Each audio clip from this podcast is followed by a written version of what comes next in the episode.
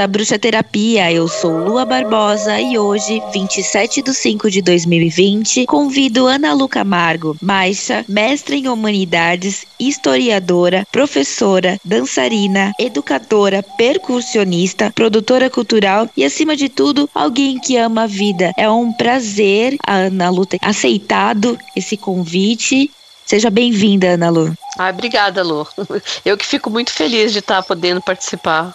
É um prazer, porque a Ana Lu é a mestra do grupo Lunas. Eu faço dança cigana por conta da Ana Lu. A Ana Lu é uma mulher muito importante no meu processo da bruxa terapia, porque foi muito incentivadora, motivadora, né? Eu tive essa referência que é a Ana Lu. E para vocês conhecerem um pouco do que é o grupo Lunas, eu vou perguntar para Ana Lu o que é o grupo Lunas e de onde surgiu. O grupo começa há mais ou menos cinco anos atrás, posta de oficinas na Casa de Cultura Chico Sainz. Só que essas oficinas, elas começam bem pequenininhas. Nós tínhamos duas alunas de manhã e depois mais duas à noite e foi crescendo. Nós mantivemos o grupo por vários momentos porque, ao meu ver, esse grupo existir independe da prefeitura, independe da oficina, é um grupo que funciona e que vive para trabalhar o empoderamento feminino. Nós trabalhamos com dança cigana e dança do ventre. E já em dois outros momentos nós trouxemos dança afro, quando eu estava viajando, então eu trago alguns amigos para participar e contribuírem também, né? Contribuíram com dança afro. Uma outra amiga também contribuiu com dança do Pará, né? Dança tradicional paraense. E assim, a ideia sempre foi de empoderamento. As Lunas, né, o grupo Luna, não é só um grupo de dança artístico. Nós gostamos de fazer toda essa parte de arte, mas também nós gostamos de nos encontrar, de afeto, nós ajudamos umas às outras. E isso é importante dentro do grupo e para o funcionamento dele. Então, assim, vai muito além da dança artística, né? Que a dança cigana e a dança árabe, nós trabalhamos num viés muito artístico, respeitando a cultura dos povos, respeitando a diversidade, sabendo que nessa diferença que nós respeitamos e que nós trabalhamos também esses movimentos corporais, respeitando o nosso nosso corpo, respeitando a nossa história, porque cada corpo é um corpo e cada corpo tem sua história. Então o Grupo Luna trabalha muito isso, dentro dessa busca por essa harmonia, e harmonia entre as pessoas, harmonia entre a cultura, harmonia com a natureza e harmonia com o cosmos. Eu fico emocionada, sensibilizada, né? Porque eu vivo isso, eu vivo essa experiência, é mágico. Eu acho que toda vez que tem um encontro do grupo Luna, nasce um arco-íris, não sei, nasce uma, uma fada, porque realmente é mágico mesmo. Tudo isso que a Ana Lu está falando é real e é você sente com o coração, com a alma, né? E nada melhor do que ouvir uma professora falar sobre sororidade, o que é sororidade, como se apropriar, se empoderar como uma mulher nessa sociedade patriarcal, machista. É engraçado porque eu falo o seguinte: a pessoa que vem fazer uma aula, ela não sai igual, porque todas as aulas a preocupação é essa conexão entre as pessoas e a conexão com esse universo. Então, assim, nós não precisamos ficar falando isso o tempo todo, mas nós temos isso no corpo, no olhar, no falar que as mulheres podem fazer, no falar que elas devem fazer para elas, né? Eu não faço nada pro outro só. Eu faço para mim, pro meu coração, pro meu corpo, para eu me sentir bem. Porque eu me sentindo bem, eu consigo me conectar com esse cosmos. E eu me conectando com tudo isso, eu tô conectada com essa natureza. Eu passo a minha vibração de uma vibração pesada, de uma vibração que faz mal para alguma coisa que faz bem. E mano, não vai fazer bem só para mim. Vai fazer bem para quem tá ao meu lado, vai fazer bem para minha família, para minha casa, para os animaizinhos que estão comigo, né? Que convivem comigo, para a pessoa que está na rua e vai olhar para mim e não, não sabe. Então, assim, nós começamos a emanar essa energia com esse corpo. Então, assim, é uma coisa que não dá para explicar, mas dá pra gente sair leve de lá. Assim, eu costumo fazer uma preparação para a aula, tomo antes de começar qualquer coisa. A maioria das alunas não sabe disso, né? Mas assim, algumas têm a percepção. Eu tomo uma água para poder equilibrar internamente o corpo, dou uma parada acendo incenso, e aí sim, com esse astral começando a entrar numa harmonia a gente começa essa aula. Normalmente no começo da aula eu peço uma palavra para cada uma. Nós plantamos uma palavra e não são as mesmas. É a palavra que está na minha cabeça naquele momento. Fé, harmonia, amor, saúde, empoderamento, sororidade. Aparecem várias palavras. Um dia eu planto essa palavra com uma bola na mão, outro dia com uma semente, outro dia sem nada, outro dia só com um olhar. Então, assim, essa, a gente vai plantando isso ao longo do tempo, ao longo do ano, ao longo das semanas. Eu acredito que isso vai emanando, vai tendo uma espiral de coisas boas ao nosso entorno. Acredito muito nisso. E a partir daí a gente começa a trabalhar essa sororidade uma aluna ajuda a outra aluna, que vai ajudar o amigo da aluna, a gente vai fazer pensamentos positivos. Esse espiral de energias boas acaba abraçando pelo menos quem está no nosso entorno. É mais ou menos essa a ideia qual a importância como sociedade ocupar os espaços com arte, com cultura, no caso, né, a dança? Pois é, olha, nós vivemos um momento tão difícil agora, né? Se todo mundo for parar para pensar, as lives, o momento de ouvir uma música, de ler um livro, de tocar um instrumento, de dançar, é exatamente o que está mantendo nossa sanidade é a arte. E essa arte, ela vem de dentro e ela também pode ser uma consumida, mas é a arte de qualquer forma.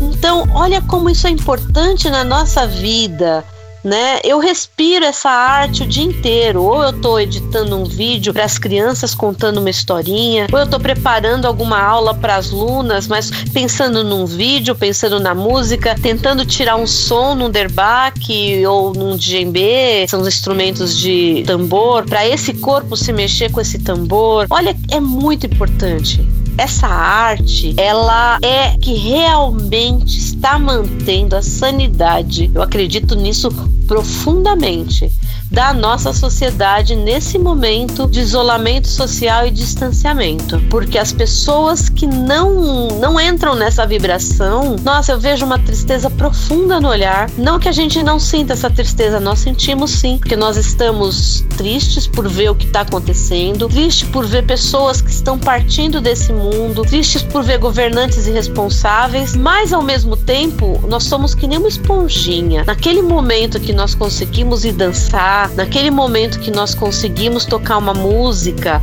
ou escutar uma música, ou ler uma poesia, a gente consegue encher nossa esponjinha de esperança de novo. E é aí que a arte entra completa, ela entra repleta de luz. E eu acredito muito nessa arte, né? Nessa arte que muda, nessa arte que transforma o ser humano. A arte está sendo uma grande magia nesse momento, né? E tá todo mundo se reinventando e, e, no fundo todo mundo virando artista de alguma maneira. Realmente eu nunca tinha parado para pensar que agora realmente só temos a arte. Nos restou a arte como esperança, né? Eu quero fazer uma pergunta referente às suas viagens, que a Ana Lu viajou muito e sempre com umas experiências históricas e muito intercâmbio, muito estudo, né? E eu quero fazer uma pergunta sobre o empoderamento feminino, essa sociedade patriarcal que a gente vive. Nas suas viagens, qual é, foi o país que você percebeu que o comportamento das mulheres era um pouco mais empoderados ou que a sociedade de alguma maneira desse país tratava a, a sociedade um pouco mais matriarcal? É bem difícil falar disso, porque o, o machismo e o patriarcado, ele existe em todas as sociedades. E quando você é uma viajante,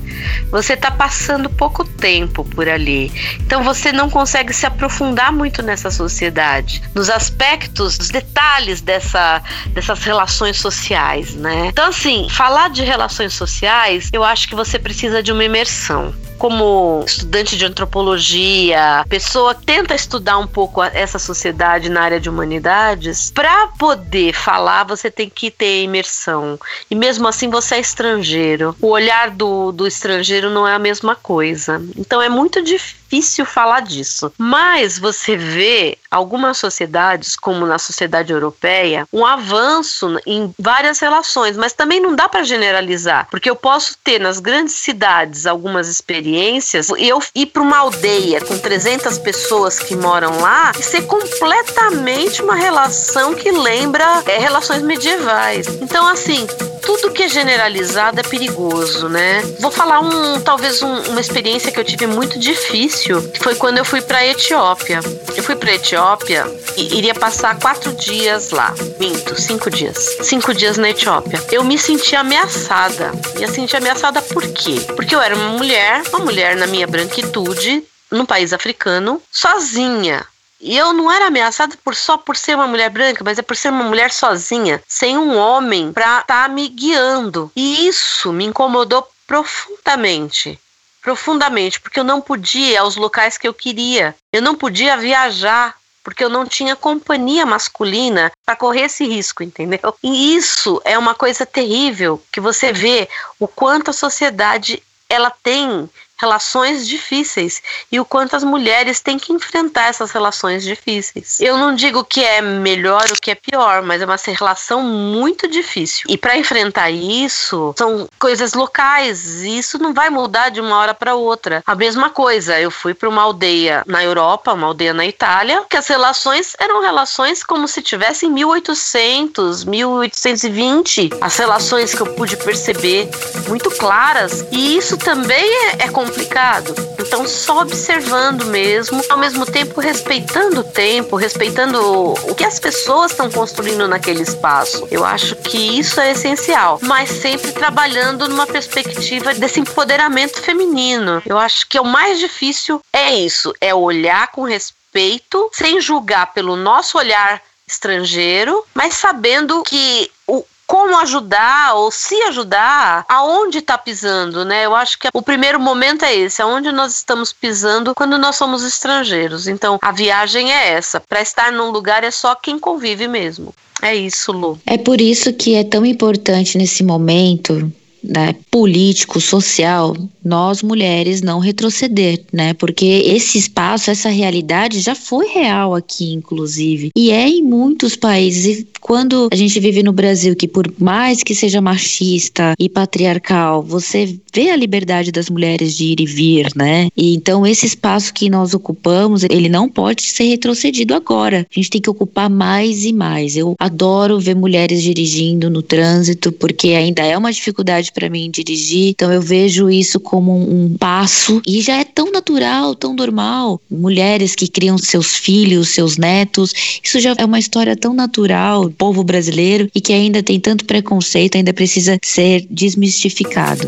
Eu queria que você compartilhasse com a gente, de repente, alguma sugestão de entretenimento virtual nesse momento de quarentena, né? Que nem a gente já disse que estamos consumindo arte de uma maneira que nós ainda não consumimos e de repente você vai trazer alguma, alguma sugestão de entretenimento online virtual. Eu tenho uma história muito engraçada. Eu aos 15 anos, de 14 para os 15, ou dos 13 para os 15, eu aprendi a tocar violão na igreja porque eu queria tocar na missa. E de lá para cá, dos 18 para cá, praticamente eu nunca mais toquei violão. Há pouco tempo atrás, há uns 4 anos atrás, eu comprei um violão que estava encostado aqui. Nessa, nessa, de, nesse isolamento, né? Eu voltei a pegar os instrumentos, eu voltei a tocar e eu comecei a assistir vídeos, né?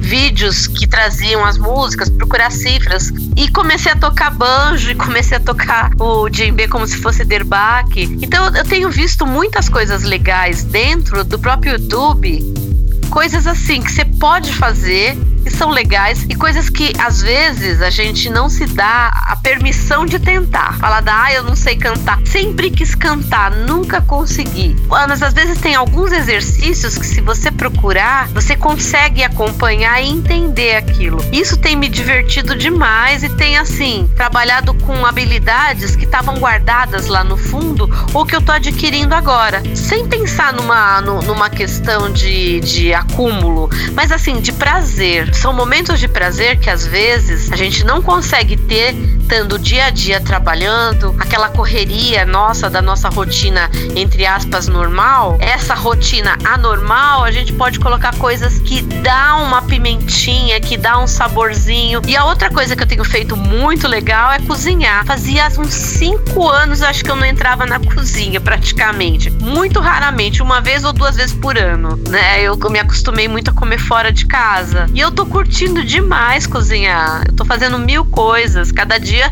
é um prato diferente e tal. Então também, assim, são coisas super legais que esse momento de estar tá em casa tá me proporcionando. Ai, a gente também virou tudo Masterchef aqui em casa, viu? Várias receitas de pão. Nunca mais fui numa padaria comprar pão. Agora faz tudo pão caseiro. É, eu também tô dando pão. Aí tem um dia que é doce, tem um dia que é uma coisinha diferente. Mas assim, tô procurando fazer coisas saudáveis, coisas legais. Tem um docinho de vez em quando pra quebrar, pra quebrar a regra. Eu tô indo pro último quadro, que é A Bruxa Não Tá Solta, A Bruxa é Livre. E eu vou perguntar aquela pergunta tradicional da bruxa terapia, que é qual é o seu ritual bruxístico, aquele que você não abre mão diariamente, assim, que você faz todo dia e que muda a sua vida e que você gostaria de compartilhar? Olha, aqui em casa eu gosto muito dos cheiros. Isso eu faço sempre, não é o, nesse momento de isolamento social, não. Então,